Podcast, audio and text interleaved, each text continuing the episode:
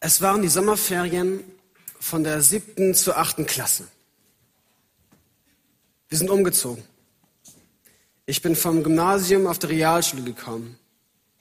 Und es waren diese Sommerferien, die wir in Italien verbracht haben, als Familie. Wir waren dort im Urlaub und an diesem Ferienhaus, da war ein italienischer Junge, ein junger erwachsener Mann und der hatte ganz kurz rasierte Haare. Und es war dieser Sommer, wo ich dachte, jetzt ist Zeit. Jetzt ist es Zeit, mich neu zu erfinden. Neue Schule, neuer Ort, hier kann ich neu anfangen. Es war der Sommer, an dem ich mir die Haare abrasiert habe. Ich dachte, ich werde jetzt zu solch einem Menschen. Also das war für mich nicht einfach nur so ein Stil, sondern ich dachte wirklich, ich werde jetzt so ein Mensch wie dieser italienische Pooljunge. Das bin jetzt ich. Spoiler, ich war es nicht. Ich sah ziemlich uncool aus mit meinen kurz rasierten Haaren und die Leute haben mich eher für einen polnischen Jungen gehalten als für einen italienischen. Aber vielleicht kennst du das, dass du umziehst, an neue Orte gehst oder es ist neue Zeit, neues Jahr und du entscheidest dich, ab jetzt werde ich so ein Mensch. So ein Mensch, der bunte Hosen trägt. Oder jetzt bin ich im Alter, jetzt kann ich Lederjacken tragen. Vielleicht denkst du auch, ich fange jetzt nochmal an, Motorrad zu fahren. Ich bin jetzt ein Motorradfahrer. Und dann identifizierst du dich darüber. Und das ist dann dein Leben. Nicht einfach nur so ein Lebensstil, nicht einfach nur so ein, äh, nicht einfach nur so ein Stil, nicht einfach nur so ein Trend, sondern das bist du. Das macht dich jetzt aus.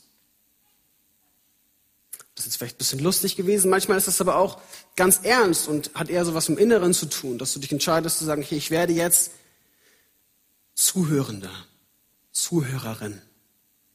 Ich werde jetzt empathischer. Das ist jetzt das, was mich ausmacht. Ich werde jetzt zu dem Fürsorglichen, zu der Fürsorglichen. Das bin ab jetzt ich. Und so wie man das über eine Einzelperson sich fragen kann, so kann man das auch über eine Gemeinschaft fragen. Über unsere Gemeinde. Ja, wer sind wir denn? Oder wer wollen wir sein? Wir sind in einer Predigtreihe, die heißt Zeit für Beziehung.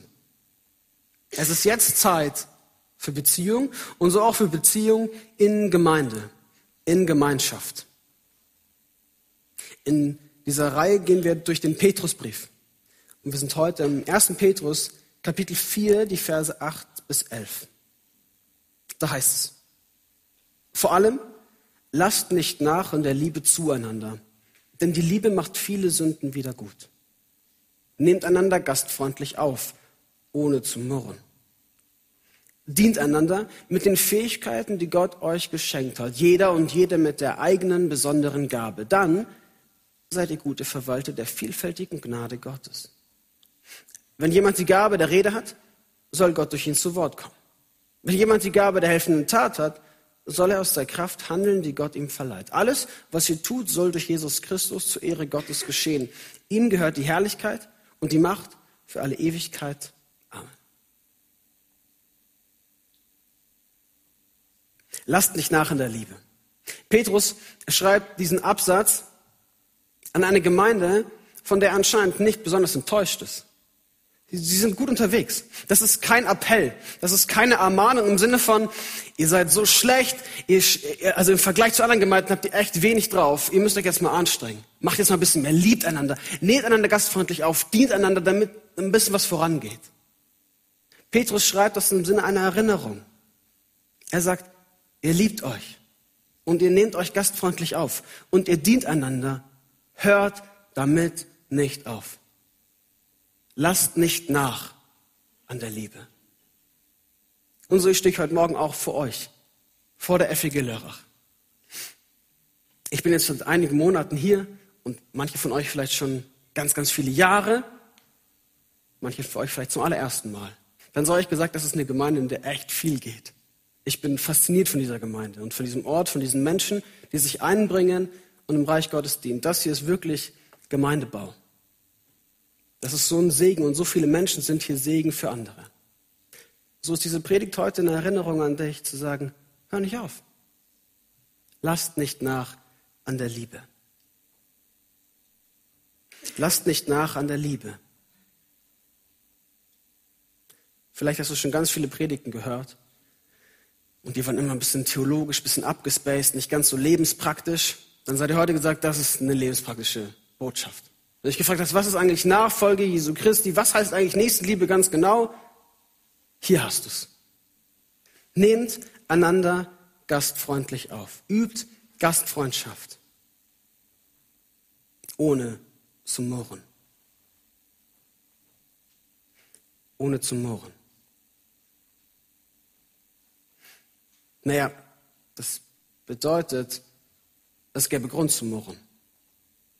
Es gäbe Grund, sich zu beschweren.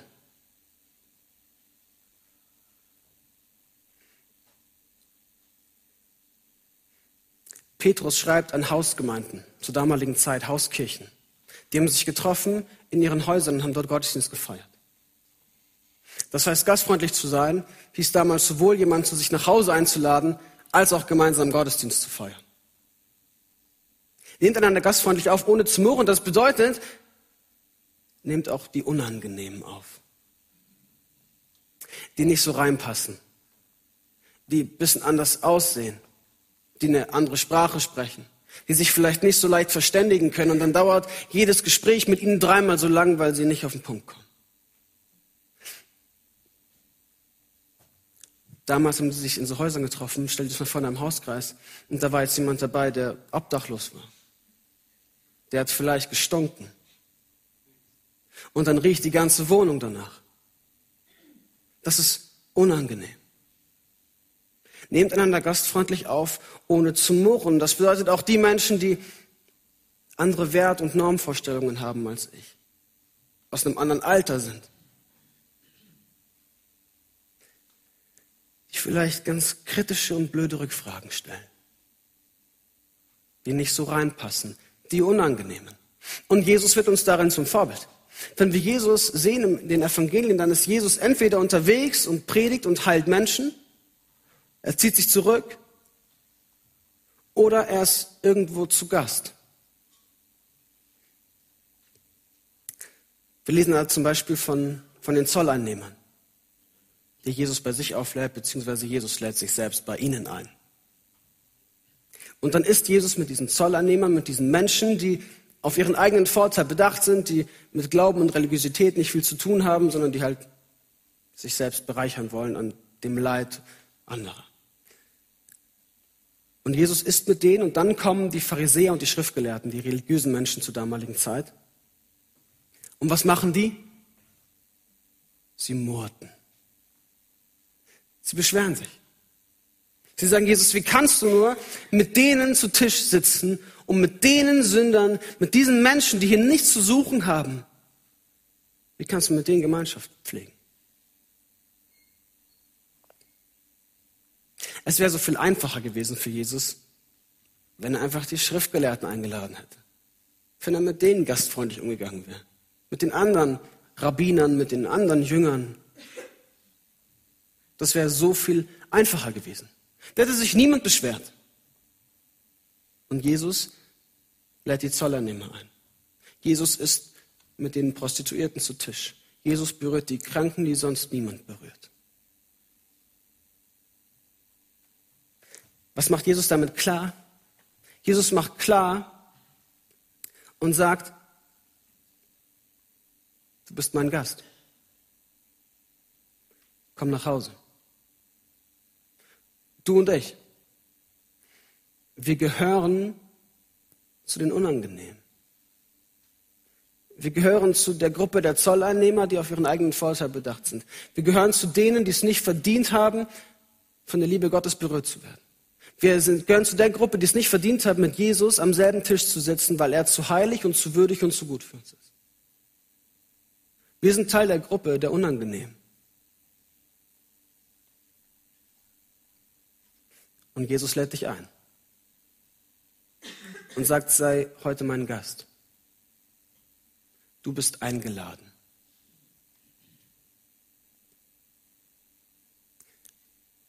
Diese Kirche, dein Hauskreis, deine Kleingruppe, selbst dein eigener Wohnbereich, sagt Jesus, du bist eingeladen. Es ist dir anvertraut. dort zu sein. Und du bist dort hineingestellt. Aber der endgültige Eigentümer, der Besitzer ist Jesus Christus selbst. Und er lädt dich ein. Und als Eingeladene dürfen wir einander einladen. Das bedeutet dann, Menschen zum Essen einzuladen, Menschen zum Gottesdienst einzuladen, Menschen, die wir nicht kennen, im Gottesdienst zu begrüßen, einfach mal Hallo zu sagen, Leute in den Arm zu nehmen, auch wenn sie stinken. Das bedeutet, die Unangenehmen zu sehen, die, die sonst keiner sieht, zu sehen und einzuladen. Die, die eine andere Meinung haben, die, die blöde Rückfragen stellen, mit denen zu reden. Das fängt dort an, wo wir Menschen in unser Herz einladen, wo wir im Herzen gastfreundlich sind. Die, die nicht so in unser Lebenskonzept reinpassen. Seid gastfreundlich, ohne zu murren.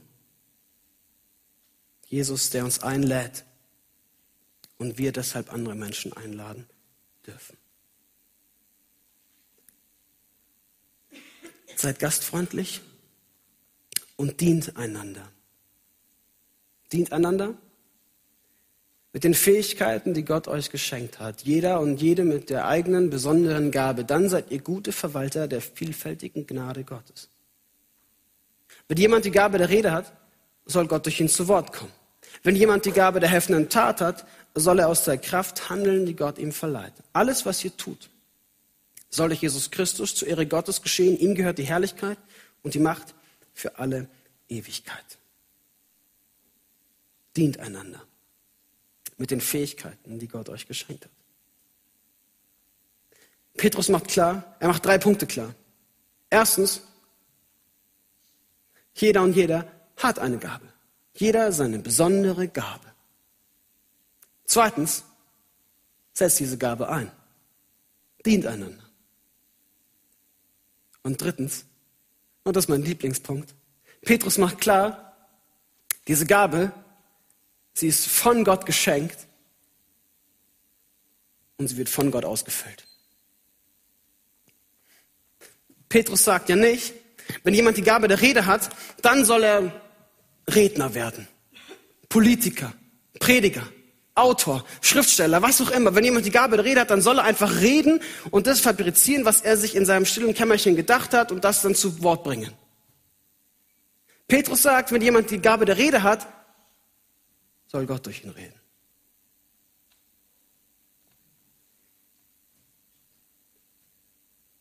Genauso mit der helfenden Tat.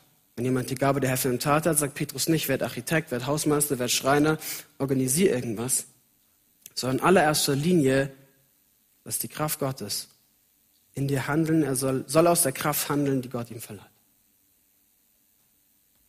Lass dir das mal auf der Zunge zergehen. Mit der Gabe, die dir anvertraut ist. Dass Gott sagt, ich schenke dir diese Gabe und ich werde sie herausfinden.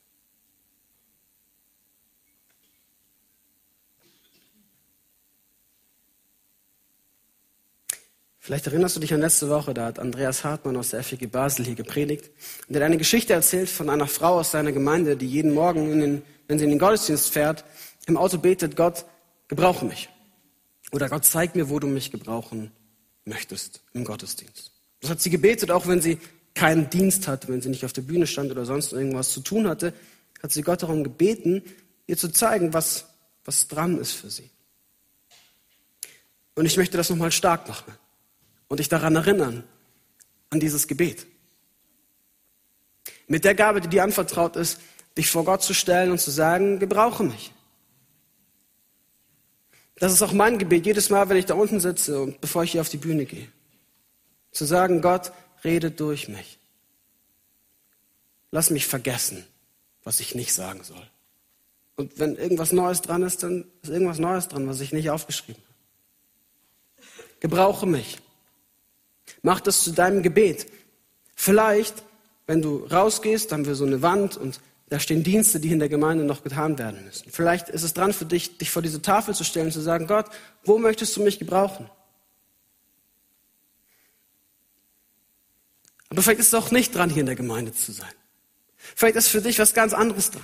Vielleicht ist für dich dran zu sagen, wenn du morgen früh deine Kinder in den Kindergarten fährst, bevor du dein Kind dort abgibst, Gott zu beten, bitten, wo kannst du mich gebrauchen? Gebrauche mich an diesem Ort, wo ich bin. Wenn du in deine Arbeitsstelle gehst, wenn du morgen früh die Schultüren betrittst, zu fragen, Gott, wo möchtest du mich gebrauchen? Wo willst du durch mich zu Wort kommen?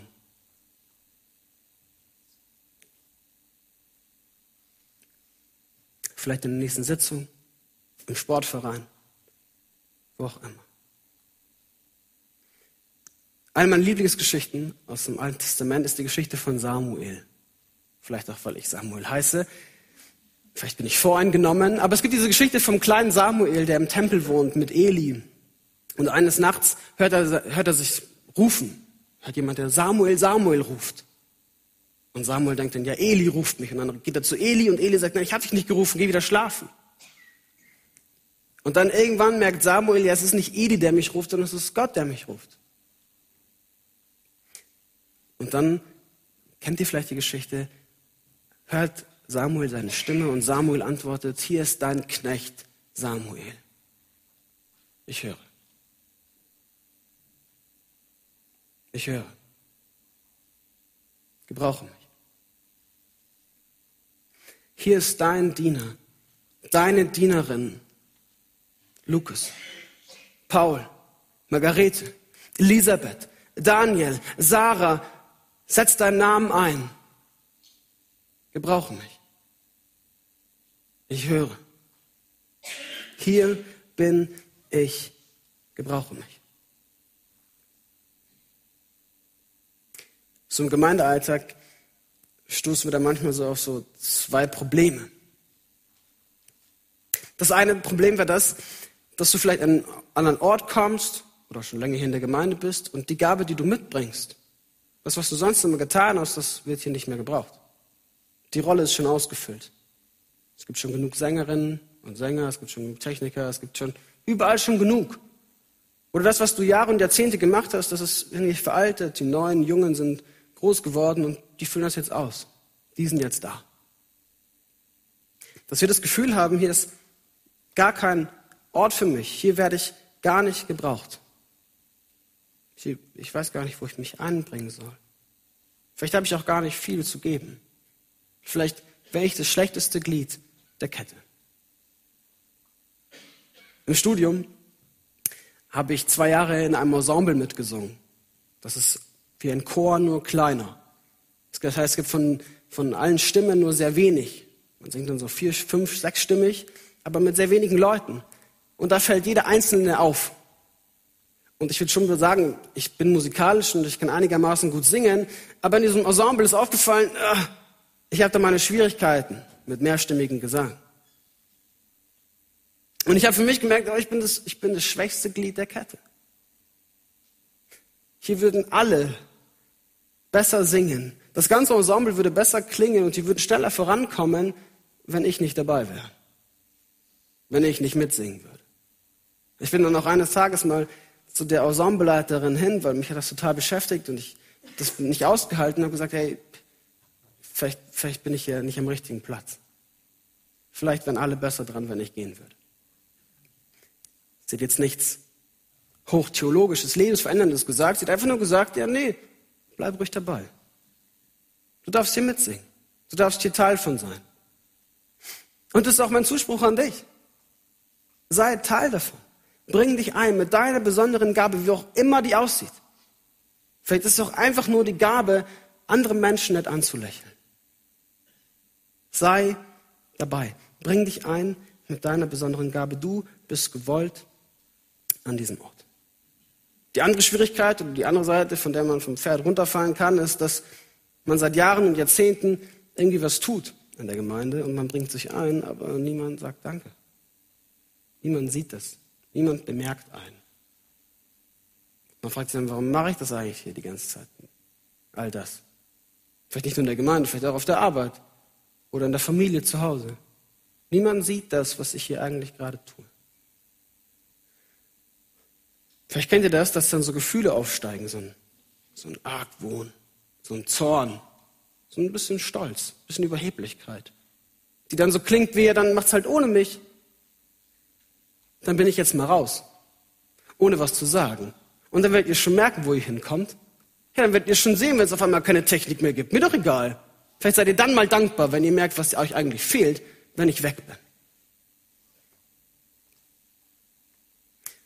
Lasst uns nicht anfangen, so zu denken.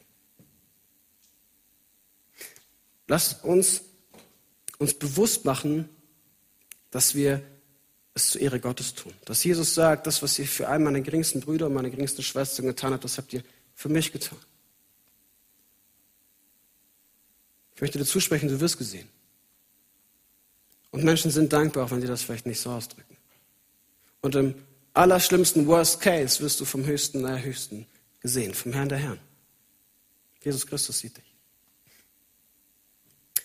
Und zweitens, lasst uns eine Kultur der Wertschätzung und Anerkennung bauen. Lasst uns Leute sehen, lasst uns uns bedanken einander. Vielleicht ist das genau deine Gabe der helfenden Tat und der Rede, Menschen Danke zu sagen. Wertschätzung auszudrücken. Einander zu lieben. Das ist Nachfolge. Das ist Gemeindebau. So easy, so simpel und manchmal doch so herausfordernd. Das ist Nächstenliebe. Ich hatte mal einen Mitbewohner, der hat mich dahingehend sehr herausgefordert, fast schon provoziert. Er kam eines Morgens auf mich zu, ich weiß noch ganz genau, wir saßen da am Tisch und er meinte so, Samuel, weißt du was? Ich werde jetzt immer die Küche putzen, weil sie dreckig ist. Auch wenn es gar nicht mein Dienst ist. Ich werde jetzt immer den Müll runterbringen, wenn ich sehe, dass der Müll steht, auch wenn es nicht meine Aufgabe ist, jetzt den Müll runterzubringen. Und ich war so, okay, cool, mach das ruhig, gar kein Problem. Und dann meinte er, aber Samuel, weißt du was, ich tue das, weil ich Nächstenliebe leben will. Ich tue das, weil ich glaube, dass wenn ich sehe, wo ich helfen kann, wenn ich sehe, wo ich meinen Nächsten lieben kann und es nicht tue, dass ich mich dann am nächsten versöhnliche, dass ich mich dann schuldig mache am nächsten. Ich, äh, und das hat mich provoziert. Ich dachte, okay, du hast einen Punkt. Das ist radikale Nächstenliebe. Und das ist vielleicht keine Message für die unter euch, die eh schon immer alles tun und sich selbst immer zurückstellen und immer nur helfen, helfen, helfen und tun und tun und tun und tun. Dann vergesst, was ich gesagt habe. Diese Botschaft ist für die unter euch, die das Gefühl haben, für sich selbst zu leben. Die anderen gar nicht zu sehen. Nicht wissen, wie sie Nächstenliebe leben sollen. Immer das sehen, was andere so tun, aber sich schön zurückhalten. Was ich nicht sehe, das mache ich.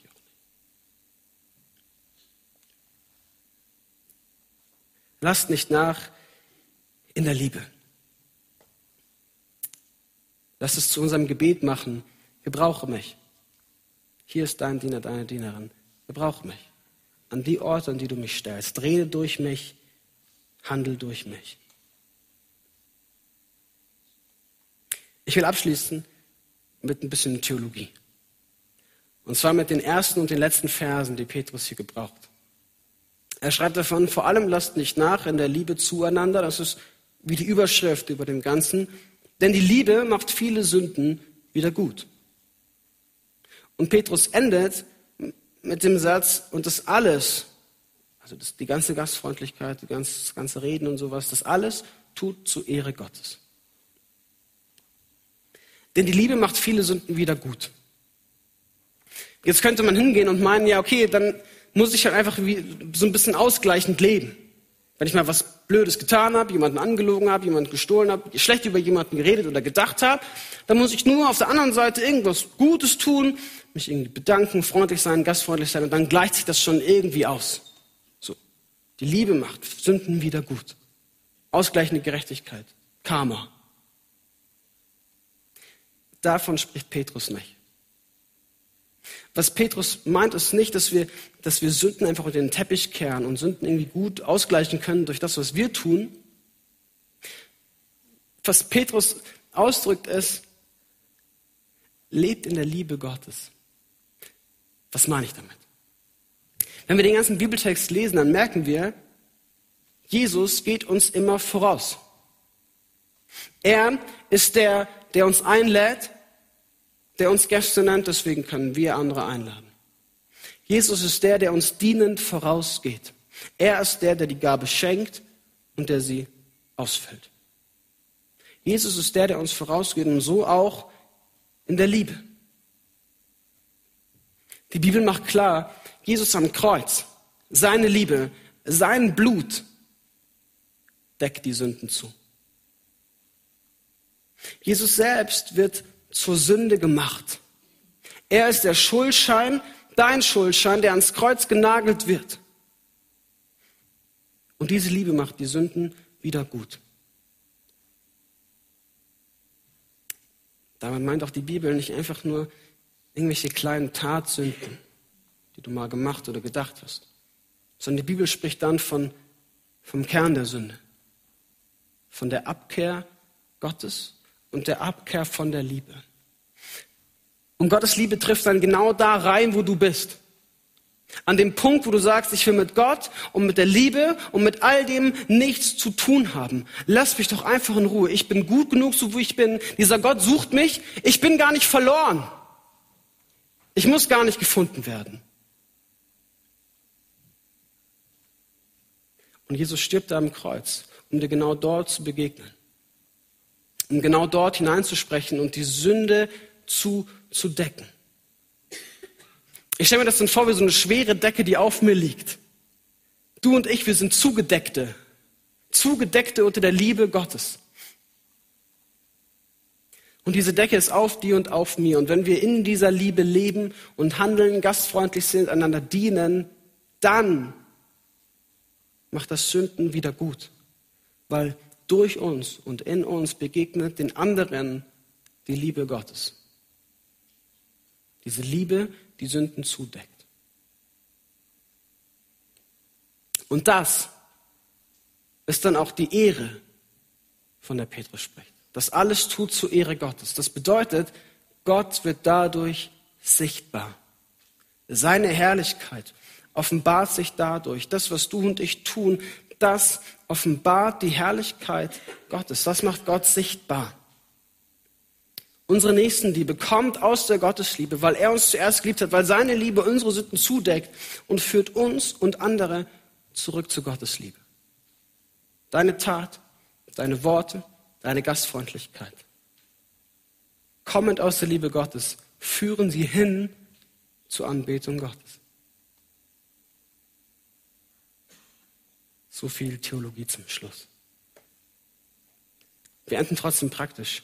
Und ich will dich einladen, dir Zeit zu nehmen und Gott ganz konkret zu fragen, was ist dran für mich? Gott, wo möchtest du mich gebrauchen? Wir nehmen uns Zeit dafür, dieses Gebet zu beten, dass du Gott die Kinder ist und sagst, Gott, vielleicht zeig mir, welche Gaben du mir gegeben hast. Wo ist mein Ort? Hier in der Gemeinde oder an anderen Orten, in der Schule, zu Hause, wo auch immer. Wo möchtest du mich gebrauchen? Gebrauche mich. Das ist auch, das ist die Botschaft. Gott braucht dich nicht. Er ist nicht angewiesen auf dich, dass du irgendwas tust. Aber Gott will eine Beziehung mit dir. Und Gott will dich gebrauchen. Also halten wir uns, uns ihm hin und sagen, Gott, gebrauche mich. Dafür nehmen wir uns jetzt Zeit. Ich lade dich ein, deine Augen zu schließen und in der Stille das zu beten und die Band wird uns dann nochmal in den Lobpreis führen.